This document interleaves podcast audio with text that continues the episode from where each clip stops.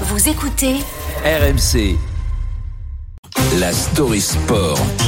Avec Alex, Alex Biggerstaff, les, les stades français vont retrouver un peu de couleur. Les pouvoirs publics ont confirmé hier, via un décret, l'autorisation de l'usage d'engins pyrotechniques dans les enceintes des clubs professionnels français. L'ambiance dans les stades est de retour. Je sais que je touche la fibre de supporters Oui. parisiens qui sommeillent en toi, Charles. On entend les supporters parisiens derrière nous. Et pour fêter ça, j'ai amené dans le studio justement Ah. quelques fumigènes. Je propose de les allumer si vous voulez bien. Et la sécurité les- qui me Ouais, fait non non, de la non, tête. ouais, euh, ouais. bon. Bah ouais, Ok, On va arroser. Bon, le retour des fumigènes, ça va forcément redonner le sourire, évidemment, aux supporters. Euh, pour les clubs aussi, il y a un intérêt. Pourquoi, à votre avis, Olivier Jaubert, le directeur général du Toulouse Football Club, a la réponse Aujourd'hui, l'usage d'engins pyrotechniques dans les clubs nous coûte cher. Mais parce qu'aujourd'hui, c'est strictement interdit. Bah oui, les amendes, ça coûte, euh, ça coûte cher. Donc tout le monde, en fait, il trouve son compte. Oui.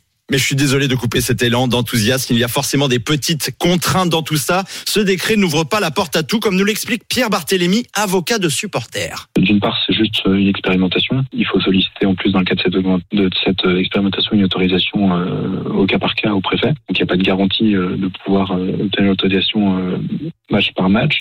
Bon, déjà, c'est une euh, décision sous forme d'expérimentation jusqu'en 2026, mais en fait, il y a une très longue liste d'éléments à fournir pour obtenir le droit d'utiliser des fumigènes. Nos amis du Palmacho avaient même anticipé à l'époque le casse-tête des supporters pour remplir toutes les conditions. Ah, c'est plus les bons formulaires. Hein. Là, faut les changer, ils donnent les mauvais. Non mais attendez, je le trouve où le dossier? Sur l'internet, vous les imprimez.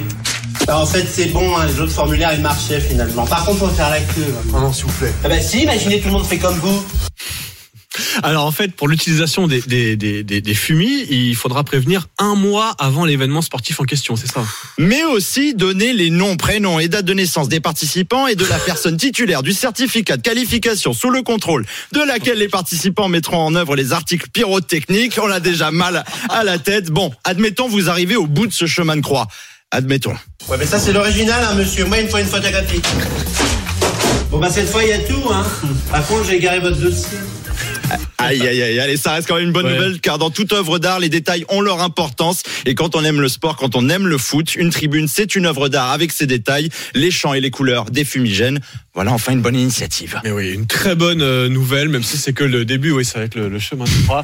Je vais me tourner, c'est Manu qui va remplir les dossiers pour moi. Parce que Emmanuel. la France, quand même. Non mais j'espère Emmanuel que tu es titulaire de ton certificat de qualification euh, pour l'usage euh, d'engins pyrotechniques en tribune. Tous les jours. Et ben parfait, on pourra comme ça aller craquer des fumis en attendant de pouvoir allumer des fumigènes, on peut quand même mettre l'ambiance tout de suite dans ce studio.